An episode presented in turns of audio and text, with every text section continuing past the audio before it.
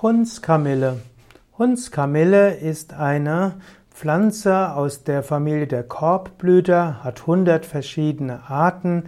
Hundskamille kann einjährig sein oder auch eine ausdauernde Pflanze.